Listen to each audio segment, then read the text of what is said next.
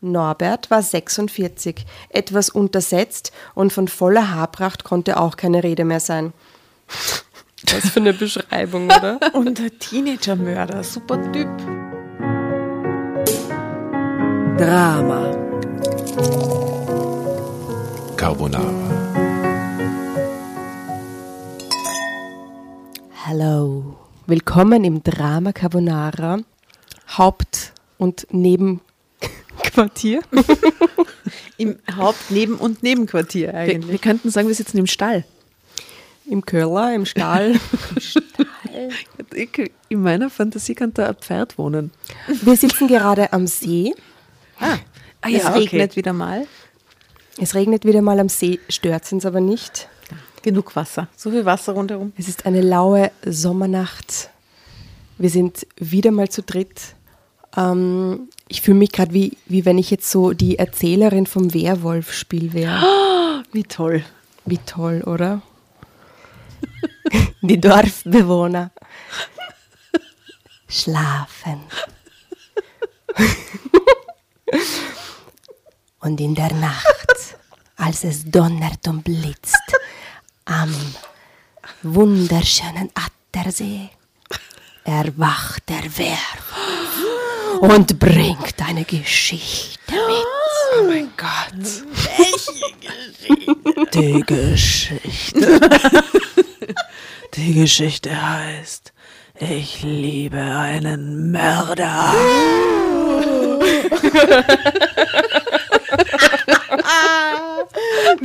Jetzt, oder was? Ja, so heißt die Geschichte. Hochzeit im Gefängnis. Ich liebe einen Mörder. Hochzeit im Gefängnis. Hochze Hochzeit im Gefängnis. Ich liebe einen Mörder. Also für alle, die zum ersten Mal eingeschaltet haben, wir lesen hochdramatische Geschichten aus den schönen Romanen des Kelter Verlags. Willkommen in unserer Dreisamkeit. Ich bin die Tatjana. Ich bin die Asta. Servus, servus, servus. Und ich bin nicht der Werwolf, sondern die Erzählerin, die Jasna. Ah, Ladies, wir sind wieder mal zu dritt. Wie schön. Ja, kuschelig während dem Gewitter wieder beim Tischtennistisch zu. Ja, leider sitzt man nicht am Attersee. Also in- wenn der Werwolf kommt, will ich dort eh nicht sitzen. Aber wir sitzen in Jasnas Hobbykeller, Der sehr nett ist. der wirklich nett ist. Ah, Der zum Glück da ist, wenn das Wetter wieder mal einen Streich spielt, uns einen Streich spielt. Weather Extravaganza, Teil 10. Ich bin ein bisschen neugierig auf die Geschichte. Darf ich zum Lesen anfangen oder ich sage, das ist viel zu abrupt, weil wir uns noch gar Nein, nicht so angeplaudert haben oder so. Mm. Asta, wie geht's da? Du eh gut. Fang zum Lesen an. Also. Ja, weil ich, ich liebe einen Mörder, finde ich so ein bisschen spannend halt. Ja? ja, ja, ja. Wer hat die Geschichte ausgesucht? Du, ne? Ja, aber blind, es kennt wirklich niemand von uns diese Geschichte. Mir hat, wirklich? ja, ja, mir hat einfach nur dieser Titel so angefixt. Okay. Na dann. Wünschen wir uns selber Glück. toi. Ähm, Wally M40 erzählt, als ich die Story in der Zeitung las, wollte ich nur etwas Gutes tun und begann einen Briefwechsel mit ihm. Doch dann verliebte ich mich in Norbert, ohne ihn je gesehen zu haben. Das Problem, Norbert war ein verurteilter Mörder. Die Geschichte könnte tatsächlich wahr sein. Hm, solche Geschichten gibt's. Ur Ja, viele anscheinend. Extrem. Die sich vorher nie kannten und die dann, die, wo die Frauen dann meistens durch die Medien, also ich, ich kenne eigentlich wirklich nur die, die Geschichten, wo der Mann im Gefängnis sitzt und die Frauen durch die Medien erfahren, dass, äh, dass es diesen Menschen überhaupt gibt und dann heiraten die im Gefängnis und verlieben sich furchtbar, oder? Also ich kenne jetzt, kenne jetzt keine Geschichte, wo die Frau im Gefängnis sitzt und der Mann heiratet oder will. Habe ich auch noch nicht gehört, aber ich kenne überhaupt nicht so viele Geschichten von Frauengefängnissen. War das vielleicht bei Orange is the New Black einmal, dass sich irgendjemand von Es draußen gibt voll viele so Dokus, so Gefängnisdokus, Frauengefängnisdokus? wo das immer wieder passiert. Und ich glaube, ich kenne es auch so ein bisschen aus Zeitverbrechen. Die hassen unser Zeitverbrechen, Junkie. Herrlich. Ja, aber das gibt's, gell? Also ist jetzt Ja. nicht so abwegig. Ah, ganz, ganz oft schon untergekommen, so Geschichten. Oder wo Leute auch nicht unbedingt nur so Liebesgeschichten, sondern wo die so ganz verbindliche äh, Kontakte über die Jahre, die sie ja dort oft verbringen müssen, ähm, so Brieffreundschaften beginnen mit Leuten. Ne? genau. Mit ihren Opfern teilweise auch. Wirklich? Ja, in der Netflix-Serie letztens gesehen, wo jemand so wirklich über die Jahre mit den, ich glaube, mit den, die, den Hinterbliebenen vom Opfer quasi dann so Brieffreundschaften anfängt und so und wo eine sehr emotionale Beziehung plötzlich entsteht zwischen dem Mörder und den, und den Hinterbliebenen. Aha, tatsächlich. Total interessant, was da an Emotionen, an Emotionen möglich ist irgendwie. Wahnsinn. Sehr, Und das- sehr schräg. Die, in dem Fall ging es auch um jemanden, der in der Todeszelle sitzt. Das jemanden, deswegen, aber das dauert in Amerika, wie man weiß, ja oft ewig, ewig, ewig, bis dann tatsächlich eine Entscheidung fällt oder auch bis die, ähm, wie sagt man da, Bis sie begnadigt. begnadigt. danke. Bis sie begnadigt werden. Ähm, und die sitzen halt dann da 30 Jahre auf dem Häfen und äh, schreiben dann mit, mit Menschen. Und das ist der einzige Weg nach draußen. Und ich glaube, dass da oft über die Craziness von dem, was passiert ist vorher, auch sehr emotionale Beziehungen entstehen können zwischen Menschen. Crazy. Gut. Let's get it on. Ja.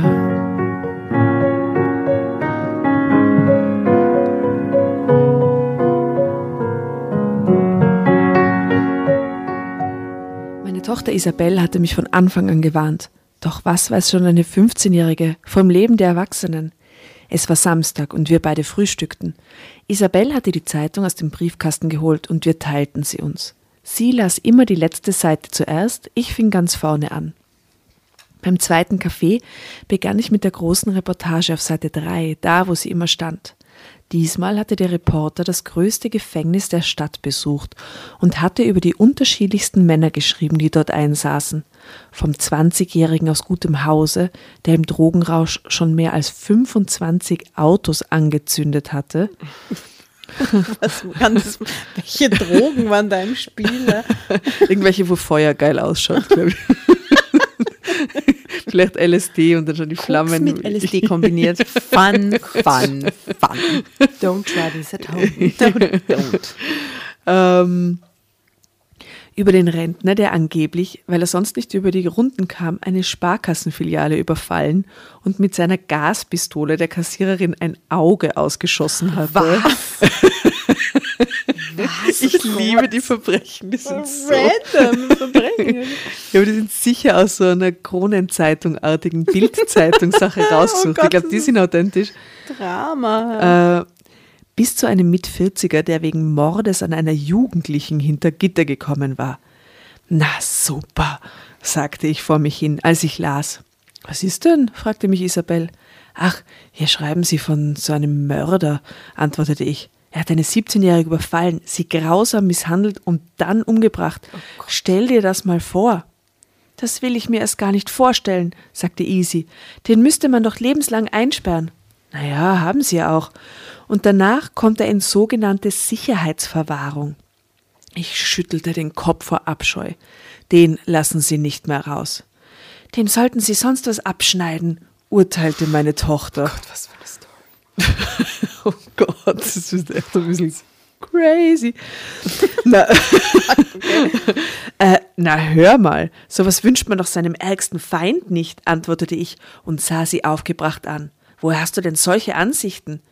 Doch Easy ließ nicht locker. Ist doch wahr, sagte sie, dieser Perverse. Ich war völlig verblüfft. Woher hatte sie solche Ausdrücke? Hatte ich mal wieder nichts mitbekommen davon, dass meine Tochter längst in der Pubertät war und vermutlich, und vermutlich noch ganz andere Sprüche beherrschte? So etwas macht doch kein normaler Mensch, sagte ich. Man müsste erst einmal wissen, warum er dazu gekommen ist.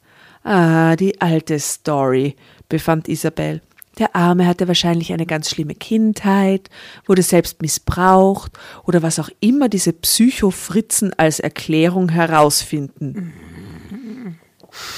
Was ist mit der 15-Jährigen los? Äh, Zu viel Netflix geguckt, glaube wir stritten eine Weile und ich wurde zunehmend fassungsloser, wenn er welche Ansichten meine Kleine da vertrat. Ich glaube, ich schreibe dem einfach mal einen Brief, beschloss ich. Vielleicht erklärt er es mir ja. Isabel fuhr hoch. Bist du verrückt, Mama? wollte sie wissen. Du schreibst diesem Mörder auf keinen Fall einen Brief. Jetzt reicht's mir aber, fauchte ich zurück. In diesem Ton redest du nicht mit mir, und diesen Brief werde ich sehr wohl schreiben. Wer weiß denn, ob er nicht wirklich ein schlimmes Schicksal hatte? Isabel schrie. Dann mach's doch, damit der Kerl dich auch noch einlullen kann. Entschuldige, aber du bist echt so naiv. Damit war sie aus dem Esszimmer gestürmt und in ihr Zimmer gerast. Mit einem lauten Knall flog die Tür hinter ihr zu. Ich weiß gar nicht, was ich sagen soll. es ist schon zu spannend. Alter. Ich schrieb wirklich, nur um Isabel zu zeigen, dass hinter jeder Tat, und sei sie noch so grausam, immer eine Vorgeschichte und ein Schicksal stecken. Ich rief bei der Gefängnisleitung an und ließ mich zum sogenannten Anstaltsgeistlichen durchstellen. Ihm erzählte ich eine rührselige Geschichte. Ich sei sehr sozial eingestellt und wolle irgendwem etwas Gutes tun. Da hätte ich die Story von dem Verurteilten gelesen, sei auf die Idee gekommen, auch einem solchen Menschen etwas von meiner christlichen Nächstenliebe abzugeben. Echt jetzt? Diese Gesichter sind so toll. Schau, ich finde ja den Ansatz okay, dass sie sagt, hey, okay, da steckt ein Mensch dahinter und auch der hat irgendwie äh, Schlimmes erlebt. Andererseits würde ich das, was der getan hat, niemals relativieren damit. Das kann man ja jetzt nicht das kann man jetzt nicht wettmachen, was der jetzt, äh, äh, dass der jetzt trotzdem jemanden umgebracht hat, ja. Ja, nämlich Also ein man- junges Mädchen und so. Ja, so, oh, ah, okay, na gut, na, wenn er halt selber eine, eine schlimme Kindheit hatte, dann ist es schon okay, oder was, was will sie damit bezwecken? Ich glaube, es, ist, es klingt mehr ein bisschen nach Erkenntnisgewinnung. Oder sie, sie Ja, aber warum tut sie sich diese ganze Mühe an, mit diesem Anstaltsgeistlichen? So christlich eingestellt Na, sie tut ja nur so, als war sie christlich eingestellt. Sie ist es ja nicht einmal, das ist ja fake. Dann ist sie einfach sensationsgeil. Na, sie will jetzt ihrer Tochter diesen, diesen, diesen äh, Aspekt der Nächstenliebe näher bringen. ja, ich schwöre, das kommt jetzt wirklich, das, ja. Und die christliche Nächstenliebe war nicht einmal gelogen, sagt sie jetzt. Ob er mir den Nachnamen des Häftlings geben würde, damit ich ihm schreiben könne. Der Pfarrer versprach, den Insassen zu fragen, ob er etwas gegen einen Brief von mir habe. Ach ja, ich musste ihm noch versprechen, ich sei keine Journalistin. Drei Tage danach erhielt ich Post von der JVA. Neben dem vollständigen Namen des in Haft Sitzenden gab mir der Anstaltsleiter noch einige Ratschläge. Alle meine Briefe und auch die Antworten des Insassen würden vom Gefängnispersonal gelesen. Ich dürfe nur beschriebenes Papier und keine Waren schicken, besonders natürlich keine Drogen oder ähnliches. Ah, danke für die Info. Dann nicht. Ich wollte ihm doch nur ein bisschen Weed schicken. Oder weil ich so christlich eingestellt bin. Drama Carbonara, Baby. Oh Gott.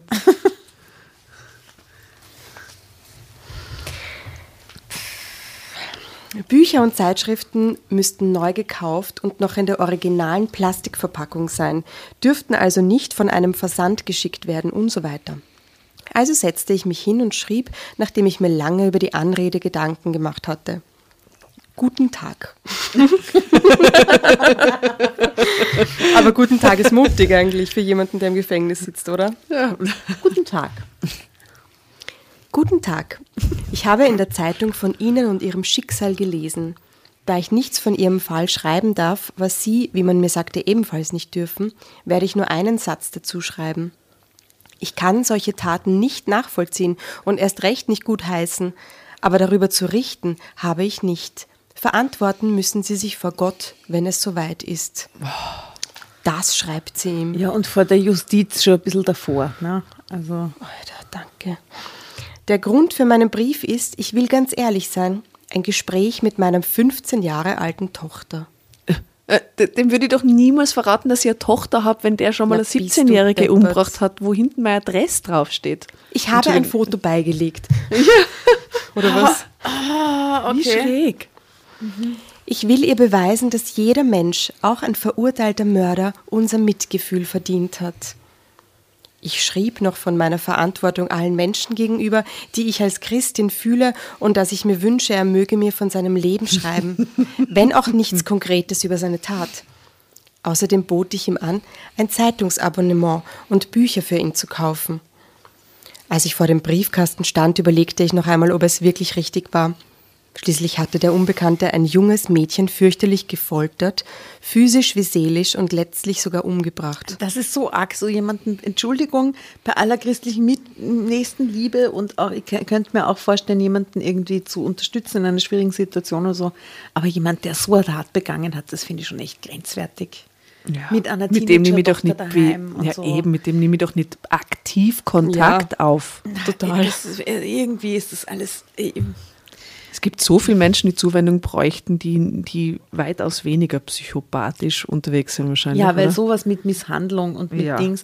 Also In den Dunstkreis begebe ich mich nicht, oder? Als Ja, klar ich, denkender ich will Mensch. damit auch nicht sagen, dass, dass Menschen, die so ganz krasse Sachen getan haben, nicht auch genauso wie alle anderen Mitgefühl und, und, und Zu, Zuwendung auch verdienen. Ja. Menschen sind Menschen. Du, das kann Aber sie das in einer mir zu alltäg krass, so. ja, das kann sie in einer alltäglichen Situation mehrmals der Tochter beweisen, ja.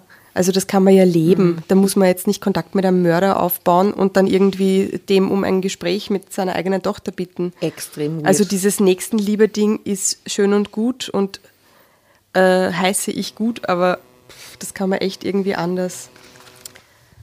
Ähm, eine ganze Familie und vielleicht viele Freunde waren dadurch bis ans Ende ihrer Tage verletzt und würden sich vermutlich nie mehr von diesem Verlust erholen können. Gespannt wartete ich auf Antwort. Die kam erst nach fast vier Wochen.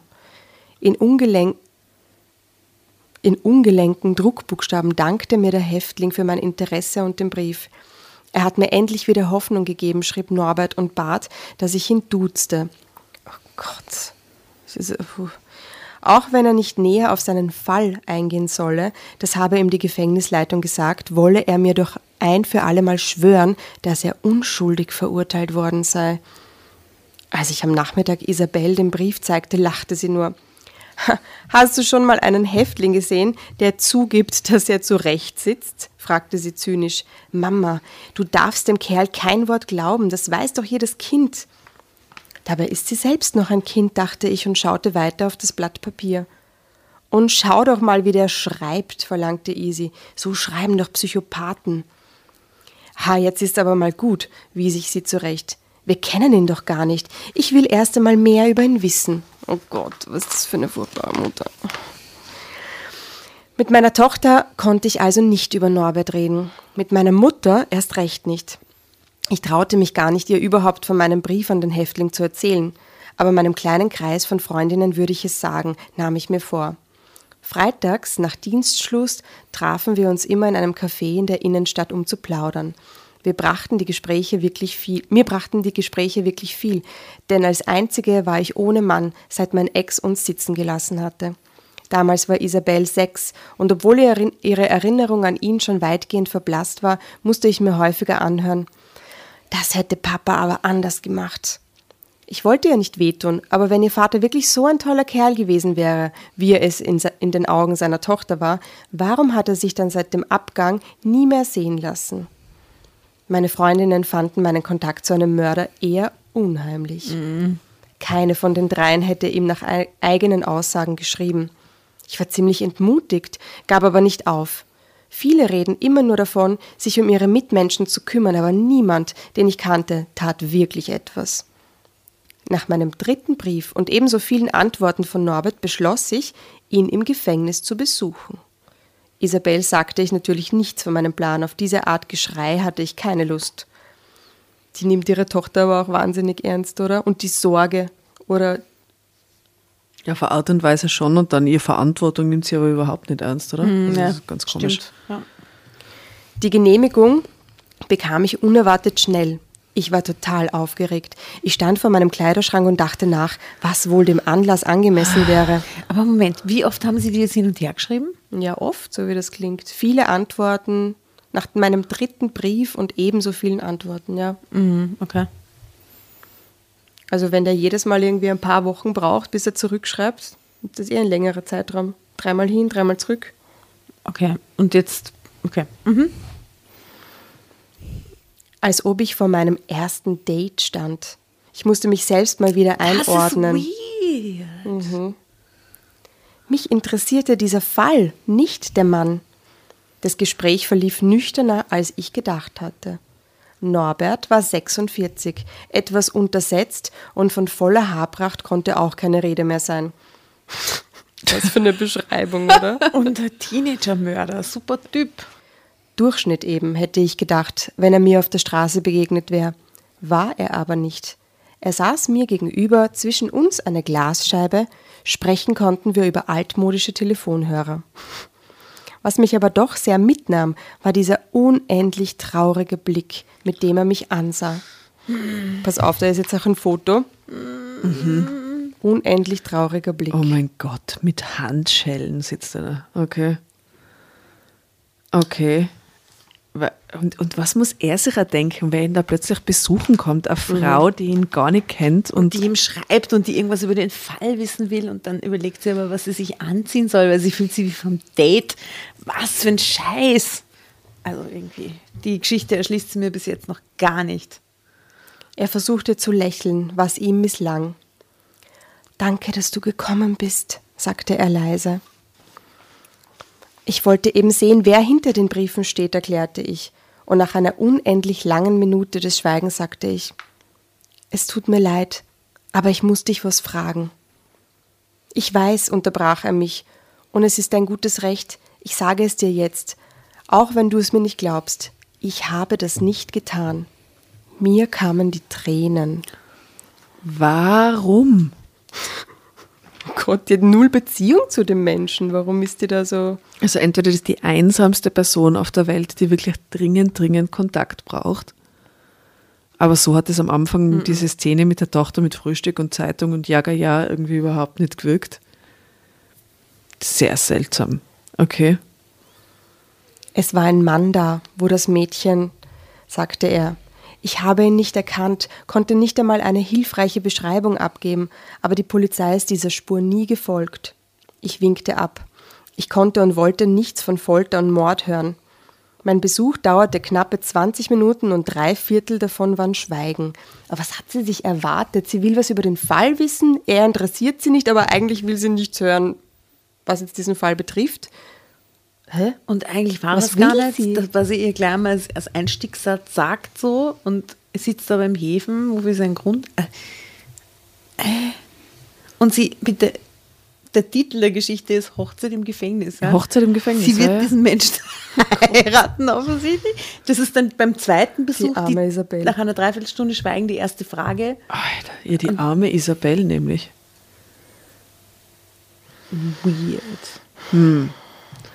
Obwohl er nur diesen einen Satz über seine Tat gesagt hatte, war mein Leben seit diesem Besuch ein anderes. Ich musste Why? Tag und Nacht daran denken.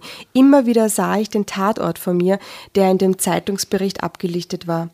Ebenso oft erschien mir in meinen Träumen das Gesicht des hübschen Mädchens, das so sehr leiden musste und schließlich vom Tod erlöst worden war. Gott, das ist erlöst. So das oh ist Gott. so schlimm. Oh, schlimm. Und doch, aus irgendeinem Grund glaubte ich dem Mann. Im Internet suchte ich alles zusammen, was über den Fall berichtet worden war und druckte es aus. Ich rief Norberts Verteidiger an und fragte, ob ich einen Blick in die Akten werfen könnte. Entrüstet lehnte er ab. Haben Sie denn wirklich alles versucht? fragte ich zum Schluss unseres kurzen Gesprächs. Ich bin Ihnen keinerlei Rechenschaft schuldig, antwortete er missmutig. Aber eines sollten Sie wissen, die meisten Inhaftierten sind zu Recht verurteilt worden. Denken Sie mal darüber nach. Und dann legte er auf. Auch ein Telefonat mit dem Reporter, durch den ich überhaupt erst auf Norbert aufmerksam geworden war, brachte nichts. Die Typen schreiben ihre Stories runter und sind innerlich schon beim nächsten Aufmacher, dachte ich. Empathie ist auch nur ein Fremdwort für sie. Ja, die will die Welt retten. Ja, aber verurteilt dafür alle anderen. Und der Einzige, der verurteilt ist, der ist in ihren Augen unschuldig, oder? Alles, alle sind schlecht drauf. Das Justizsystem, die Journalisten, oder? Mhm. Alle böse. Mhm. Nur Norbert, der verurteilte Mörder, ist gut. Genau. Totale moralische Umkehr. Wahr, so. Das Helfersyndrom. Ähm, während meiner Recherchen im Internet tauchte immer wieder ein Name auf. Dr. Drach galt als der versierteste Strafverteidiger der Stadt. Manche hielten ihn sogar für den besten in ganz Deutschland. Mir kam die Idee, im Norbertsfall vorzustellen. Ich rief ihn kurzerhand an und verabredete einen Termin mit seiner Wer soll das Vorzimmerdame. Wer soll das bezahlen? Dr. Drach, bester Deutschler, Deutschland-Anwalt, immer ganz ehrlich. Da kostet ja äh, ein Erstgespräch mit dem eine Lawine, oder? Ähm, Crowdfunding? Warum braucht ihr eine Aufgabe plötzlich? Also, also wie Es kommt wirkt so, wie wenn sie nichts anderes zu tun hätte. Dr. Drach war jünger, als ich vermutet hatte. Viel älter als ich konnte er nicht sein. Ich schilderte ihm, worum es ging. Schon nach wenigen Sätzen winkte er ab. Verehrteste, sagte er, ich habe aus anwaltlichem Interesse den Fa- Fall verfolgt. Die Ermittlungsbehörden haben da ganze Arbeit geleistet. Glauben Sie mir, Ihr Mann hat keine Chance. Ihr Mann nämlich. Er ist nicht mein Mann Ihr zukünftiger Ehemann. gab ich aufgebracht zurück. Ich will nur, dass ihm Gerechtigkeit widerfährt. Wenn Sie den Fall neu aufrollen wollen, müssen Sie neue Beweise anbringen, antwortete er gelassen. So ist das Gesetz. Und wenn ich möchte, dass Sie den Fall noch einmal untersuchen, fragte ich. Ihre Entscheidung, sagte er. Aber das wird Sie einiges kosten. Wie viel, wollte ich wissen. Zehntausend Euro, gab er zurück, als Anzahlung. Und was machen Sie dafür? fragte ich. Ich schaue die Akten durch und entscheide dann, ob es sich lohnt, ob ich irgendwo einen Ansatz sehe. Abgemacht, rief ich aus Was? Und kannte Hier mich selbst nicht mehr in diesem Augenblick. Was tut sie? Warum? Gut, sagte Dr. Drach, ich lasse Ihnen die entsprechenden Verträge zukommen. War ich denn verrückt geworden? Mhm, 10.000 Euro, das war die Hälfte meiner Ersparnisse. Aber nun hatte ich mich entschieden und als der Vertrag kam, überwies ich ihm die Summe. Was? Von diesem Tag an erhielt ich jedes Schreiben meines Anwalts und die Antwortpost der Jus- Justizbehörden in Kopie. Nach wenigen Tagen verbat sich die Kanzlei meine ständigen Anrufe und Nachfragen. Norbert erzählte ich erst einen Monat später bei meinem schon nun dritten Besuch, was ich getan hatte. Er konnte es kaum glauben, aber die Hoffnung, die sich in seinen Augen aufkeimen, die ich in seinen Augen aufkeimen sah, entschädigte mich für all den Stress und das Geld. Drama Carbonara.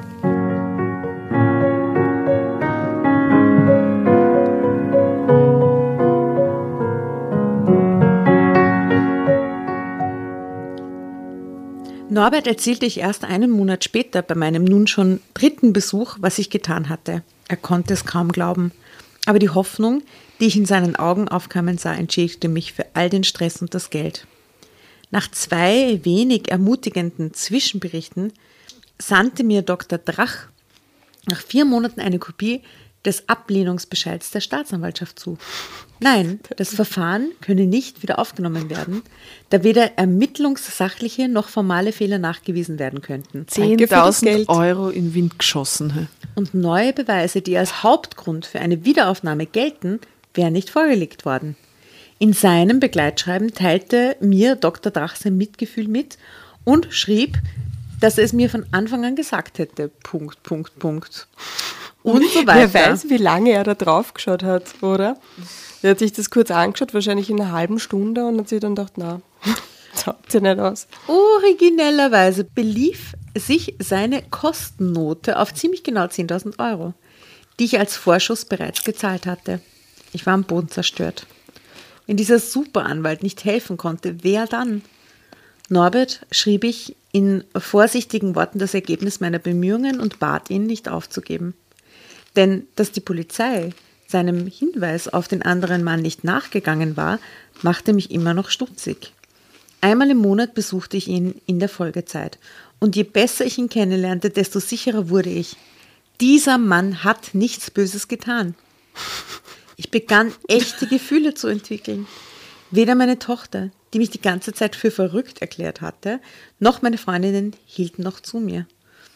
Das ist ja schon eine Obsession, warf mir Vera vor, suchte lieber einen Mann, der verfügbar ist. Verfügbar? Ich verabschiedete mich mit einem Schimpfwort von ihr und rief sie nie wieder an. Nein. Ja, lass deine Freundin. Also, Ich habe mir kurz was vorgestellt. Ich habe mir jetzt kurz vorgestellt, was ist, wenn dieser Typ tatsächlich unschuldig ist, ja? Und dann habe ich mir gedacht, ist es dann eine romantische Story?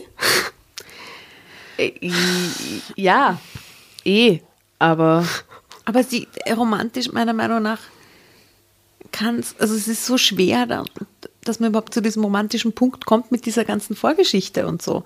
Und sie muss immer voll vertrauen irgendwie. und warum beginnt sie überhaupt mit dem Vertrauen? Ja, es ist sehr pathologisch ihrerseits irgendwie die ganze Sache. Selbst wenn er, selbst wenn er unschuldig ist, ist sie irgendwie nicht romantisch, sondern total gestört. Okay, aber stellen wir uns mal so einen Hollywood-Film vor. Ja. Und er ist der Gute in dem Film. Ja. Er ist der Gute, er ist unschuldig, äh, sie hat einfach ein unfassbar großes Herz und äh, die Moral von der Geschichte ist, oh mein Gott, mit Mitgefühl, äh, weiß ich nicht, kannst du deinen schicksalshaften Mann an deiner Seite finden.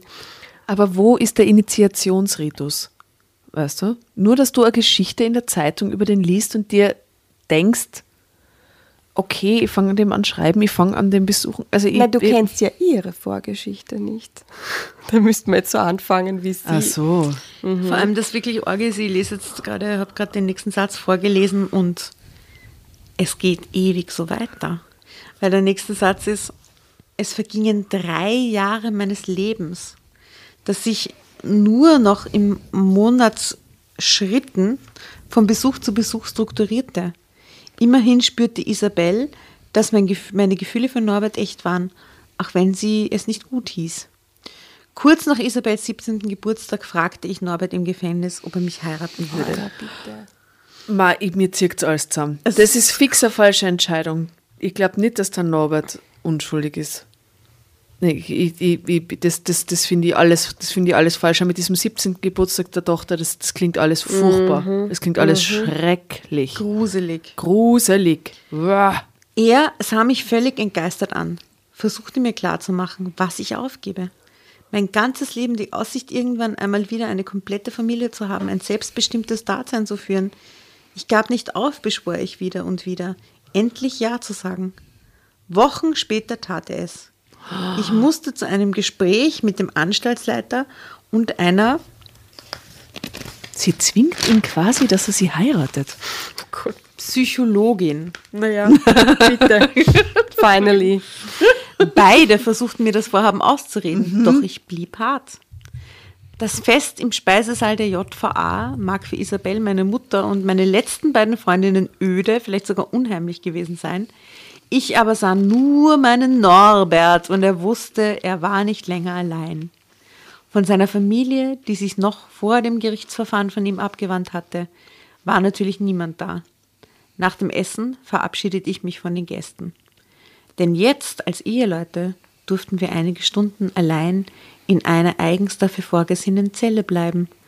Alle wussten, was darin passieren würde, doch das war mir gleichgültig. Bist du sicher? fragte Norbert, als die schwere Zellentür hinter uns ins Schloss fiel. Ich nickte nur.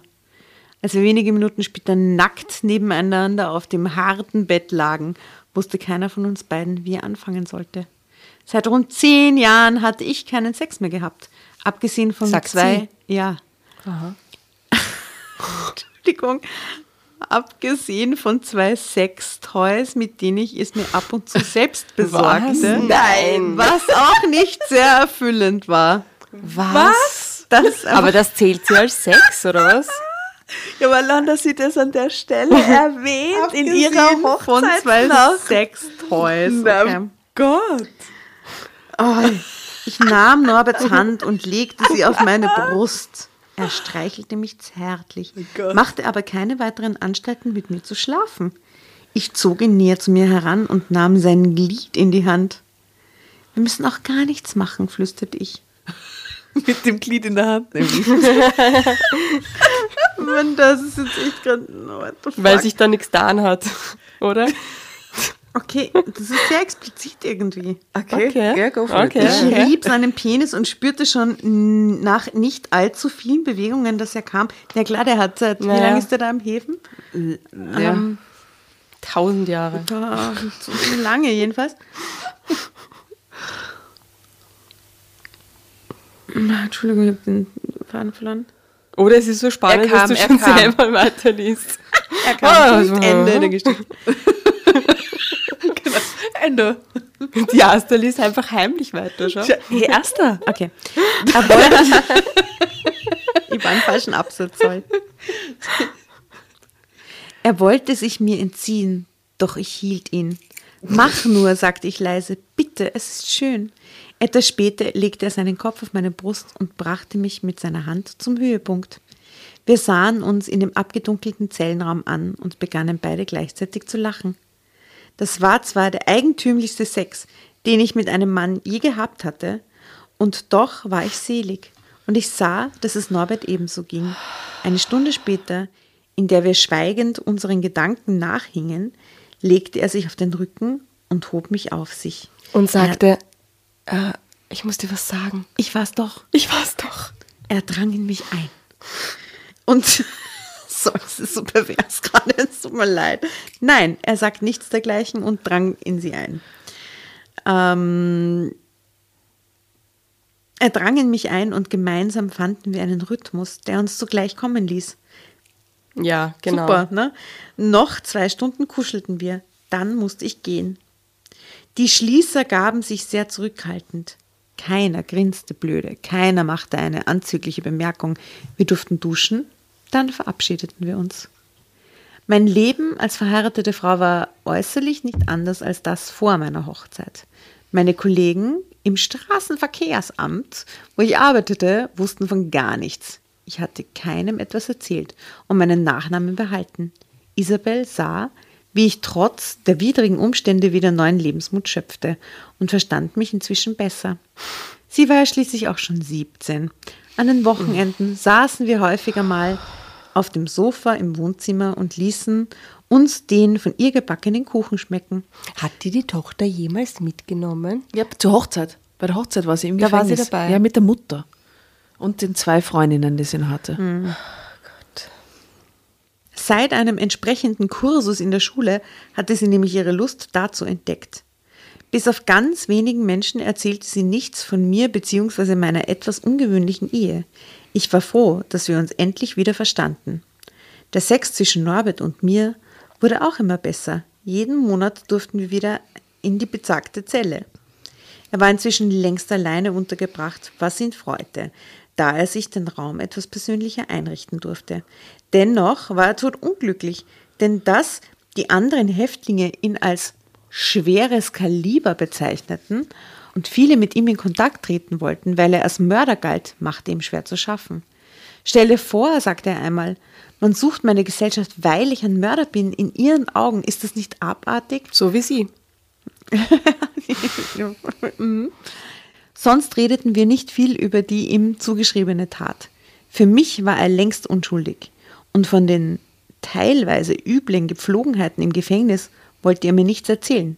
Ich ahnte vermutlich nicht mal ansatzweise, wie schrecklich es im Gefängnis zuging. Auch wenn Krimis oder Dokumentationen im Fernsehen vom Alltag hinter Gittern oder ähnlichem berichteten, schaltete ich die Glotze grundsätzlich aus. Eines Abends gegen 19 Uhr klingelte mein Telefon. Es war der Reporter, der seinerzeit den langen Artikel über Norberts angebliche Tat verfasst hatte. Was wollen Sie? fragte ich abweisend. Entschuldigung, antwortete er kleinlaut, aber auch sehr gespannt. Äh, sind Sie äh, noch an der Geschichte interessiert? An welche Geschichte? fragte ich. Und wie sind Sie überhaupt auf meine Telefonnummer gekommen? Ach, das spielt doch jetzt keine Rolle. Er wurde schon wieder Forscher. Wie ich hörte, haben Sie noch immer Kontakt zu dem Verurteilten? Jetzt reicht es mir, gab ich wütend zurück. Was wollen Sie? Sonst lege ich gleich auf. Würde ich nicht an Ihrer Stelle, sagte er. Die Staatsanwaltschaft hat nämlich die Aussage eines Häftlings aus einer anderen JVA. Was für eine Aussage? Jetzt wurde ich wirklich neugierig. Ihm hat sein Zellennachbar erzählt, er wäre, also er hätte das Mädchen damals getötet. Was, rief ich? Wer, wo? Moment, gab er zurück. Ich schlage Ihnen einen Deal vor. Ich erzähle Ihnen alles. Dafür stehen Sie mir für ein Exklusivinterview zur Verfügung. Also, Sie beide. Na, wie wäre es? Ich legte den Hörer auf. Das darauffolgende mehrmalige Läuten des Telefons ignorierte ich. Stattdessen suchte ich händeringend nach Dr. Drachs Telefonnummer. Ich fand sie, rief an und hatte Glück. Vermutlich, weil es schon spät war, ging er gleich selbst dran.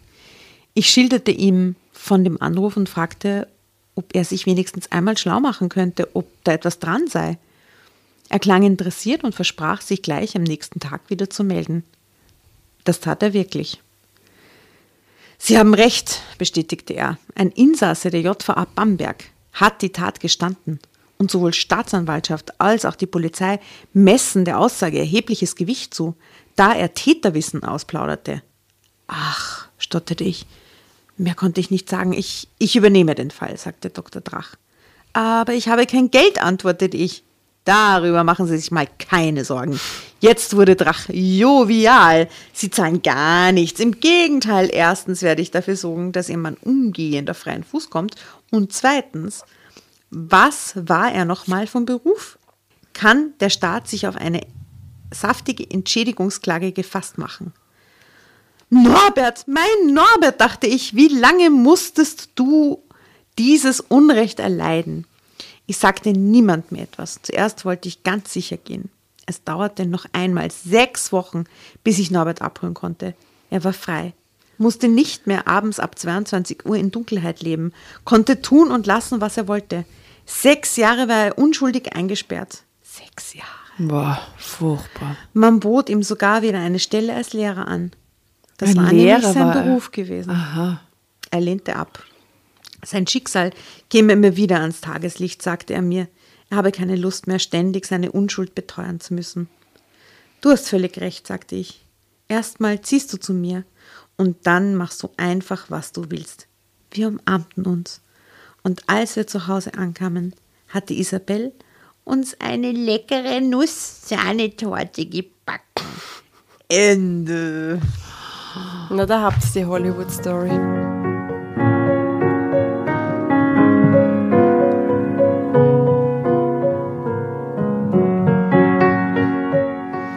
Ja, aber trotzdem, jetzt zieht der zu ihr.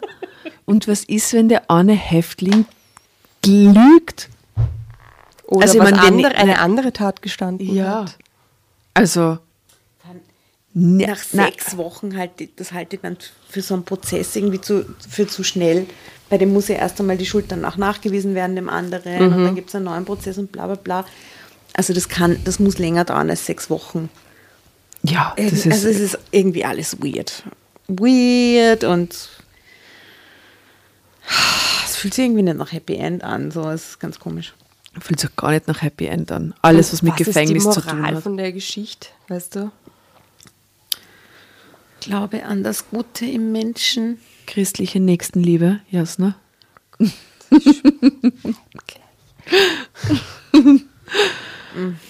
Ach Gott. Ja, Gefängnis ist auf jeden Fall, glaube ich, extrem schrecklicher Ort. In Aber die war mega spannend, die Geschichte. Ja, die war recht spannend. fand sie eigentlich. sehr spannend. Stimmt. War eine gute Geschichte eigentlich, gell? Für so blind ausgewählt, ohne dass jemand ge- gesehen hat. Aber ich kann da jetzt nicht, ich weiß es nicht. Ich bin so hin und her gerissen. Einerseits kann ich, finde ich das schön, wenn Menschen sich umeinander kümmern und auch wenn man Menschen eine neue Chance gibt und so. Andererseits finde ich die ganze Geschichte, und in dem Fall hat er auch Glück gehabt quasi, dass sie jemand äh, ihm seine Zuneigung quasi schenkt und sein Vertrauen schenkt, obwohl nicht bewiesen ist, dass es nicht war. Es hätte so anders auch ausgehen Aber können. es hat so einen pathologischen Hintergrund von ihr, warum sie das überhaupt will und Das ist eben wirklich total ja, ungeklärt. da Und- wissen wir leider zu wenig über sie. Ja, und da würde ich mir wirklich als er halt auch die Frage stellen. Sag mal, er ist wirklich unschuldig. Das muss ihm doch selber komisch vorkommen. Dass diese Frau kommt und sich in ihn verliebt und nach dem ersten Treffen schon Tränen hat, wenn er sagt, ich war es nicht, oder? ja wer steigert weiß, sich was auch in so ein die- Fantasiebild rein, oder? Aber vielleicht haben sie in diesem Briefverkehr schon drüber geredet, oder? Also ich kann mir nicht vorstellen, dass er sie kein einziges Mal gefragt hat, so, hey, warum, wie, also warum schreibst du ausgerechnet mir? Wir kennen uns gar nicht.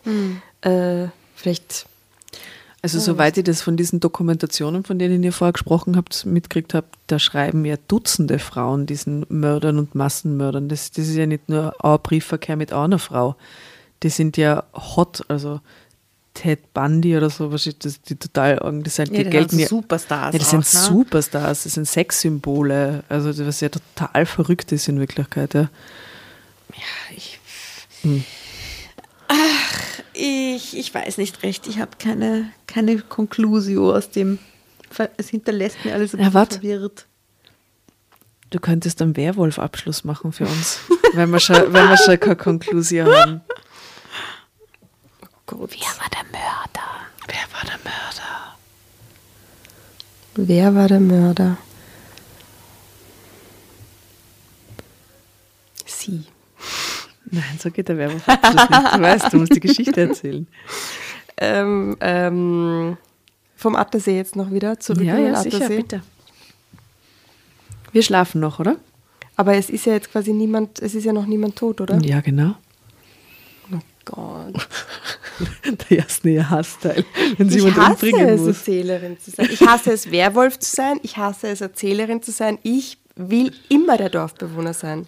Ich finde das immer ganz, ganz furchtbar, wenn man mir beim Lügen zuschauen kann. Das ist so furchtbar. Du bist so eine schlechte Lügnerin. Das ist, Das ist mir echt, ja, ich finde Lügen einfach uranstrengend.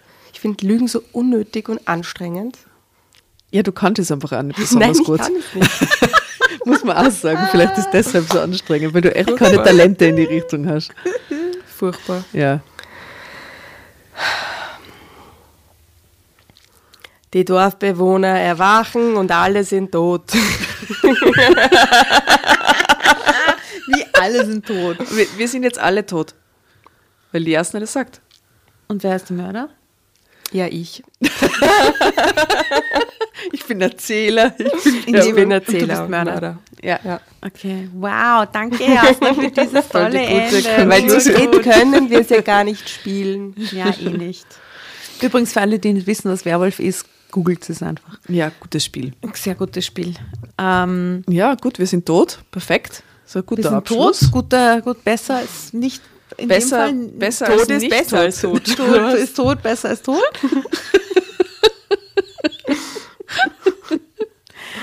äh, und damit möchte ich sagen, ich werde mir Bestes geben, was die Playlist betrifft. Mal schauen, was mir da so einfällt. Ja, und das mit der Nächstenliebe ist eh super. Seid nett aber zueinander. Es, also das geht halt jetzt so im herkömmlichen Alltag auch sehr gut. Mhm. Ja. Also es, das, es muss auch nicht so was Großes, Heftiges sein, wie da jetzt in der Story. Es können auch wirklich die kleinen Gesten. Man im könnte Alltag zum Beispiel sein. seine, sein, sein, seine Nächstenliebe bzw. seine Empathie äh, anderen gegenüber auch darin momentan zeigen, äh, indem man sich trotzdem nach wie vor respektvoll und distanziert in Zeiten von Corona verhält. Äh, ich weiß jetzt nicht, zu welchem Zeitpunkt wir diese Folge ausspielen. Momentan ändert sich ja wieder wöchentlich alles, irgendwie alle Parameter. Gut, aber der Impfstoff kommt irgendwann, also Ja, das rechtzeitig. Ist trotzdem Ja, jetzt ja. New Juli, mal, schauen.